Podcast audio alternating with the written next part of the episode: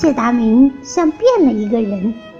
他到一家公司求职，被录用以后啊，很快就以其出类拔萃的品质赢得了老板的赏识，同事们对他也交口称赞。有一次，一位客户在同谢达明的老板签合同时，往协议上填写款项的阿拉伯数字时，多写了一个零。在一边的谢达明发现以后，立即提醒客户。客户吃惊地看着他，看完后往协议书上又填写了两个零。您这是？老板不解。哎，和贵公司合作呀，不会吃亏。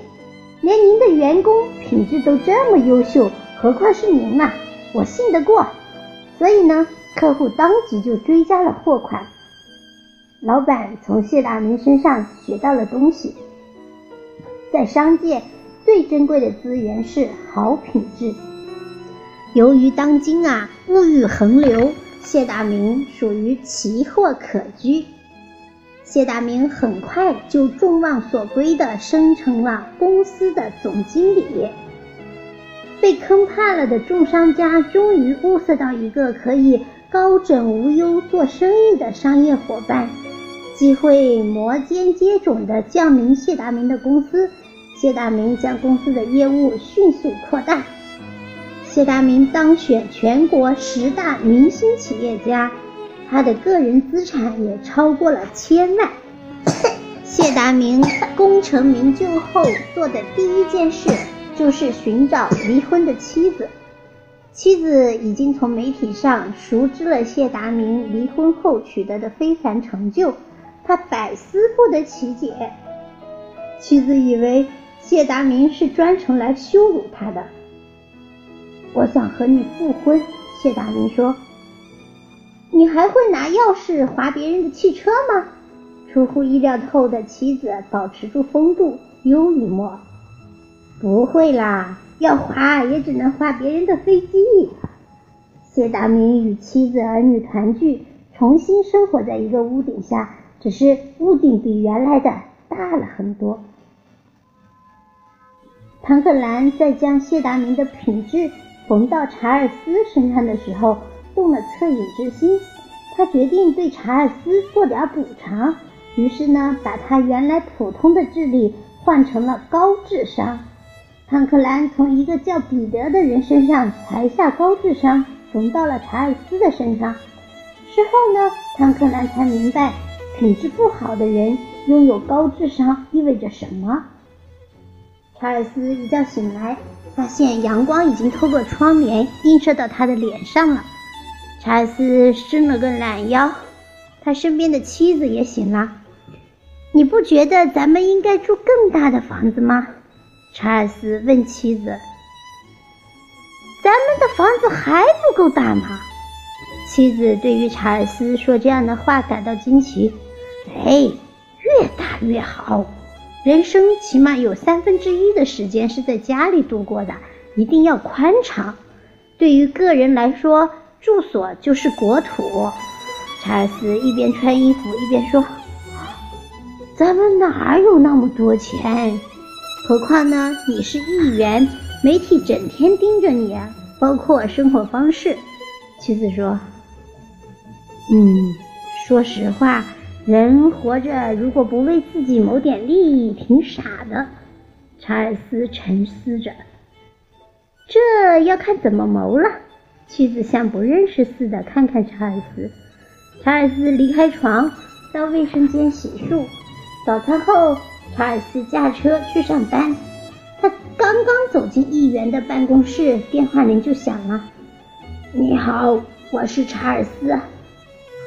你好，我是邦德，现在有空吗？我想跟你聊聊。来吧，邦德是查尔斯的大学同学，现在呢是速奇银行的副总裁。过去啊，查尔斯和银行界的人士接触比较慎重，都是在公众场合，怕惹心。邦德很快就来到了查尔斯议员的办公室，寒暄过后，邦德直言不讳。现在啊，银行之间的竞争太激烈了，简直就是你死我活。如果你能够利用议员身份帮我们拉存款，我们银行可以给你百分之二的回扣。啊，你这是回我？查尔斯微笑着说。邦德看出来有戏。作为速奇银行的副总裁，他清楚速奇银行已经到了破产的边缘。他要动用一切手段来保护速奇银行。他知道查尔斯一尘不染，但是呢，他也要做一下尝试。咱们两个人之间的事儿，谁都不会知道的。我看你呀，活得太拘谨了。人呢，就一辈子，应该潇洒一点。就算当了总统，又有什么意思呀？连多看漂亮小姐一眼都不敢。有权发射导弹有个屁用！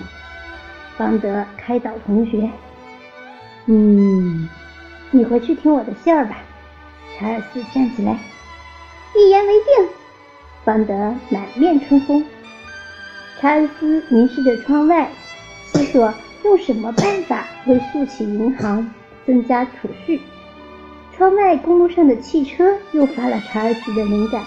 查尔斯给市警察局长刘易斯打电话。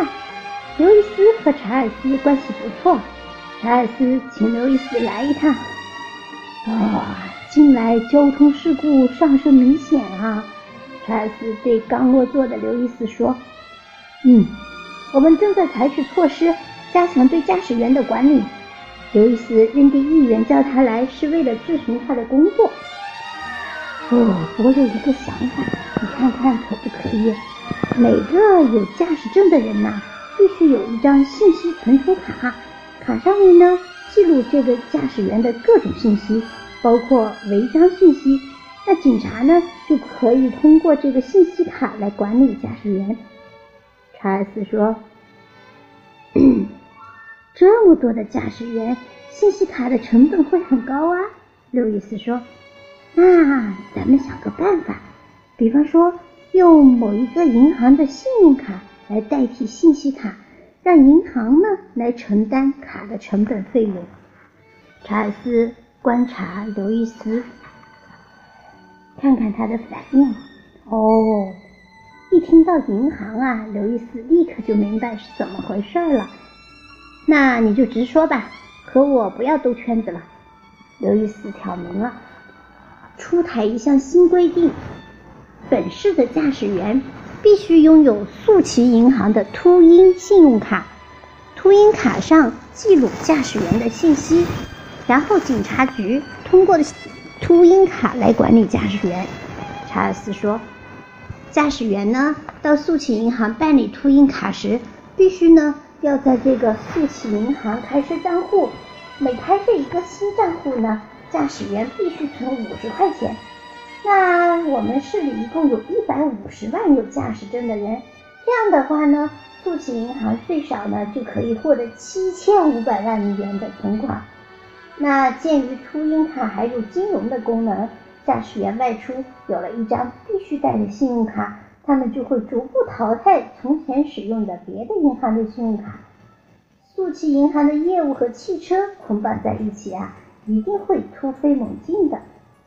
聪明的刘易斯为查尔斯补充：“那你可以得到百分之零点三的回扣。”查尔斯说。于是呀，新的驾驶员管理政策出台了。这个市里头每一位有驾驶证的人开车，除了携带驾驶证以外，还必须携带秃鹰卡。面对急速增长的存款余额，方德眉开眼笑。他兑现了向查尔斯许下的诺言。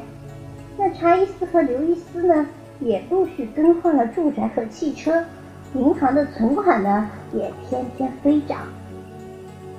当检察官给查尔斯议员戴上手铐的时候，查尔斯说：“推行驾驶员秃鹰卡是为了减少交通事故。”检察官冷笑着说。那应该由警察局制作驾驶员信息卡呀，作为驾驶证的附证发给驾驶员，而绝对不可以和银行的金融业务搅在一起。警察局和银行搅在一起呢，肯定是有猫腻的。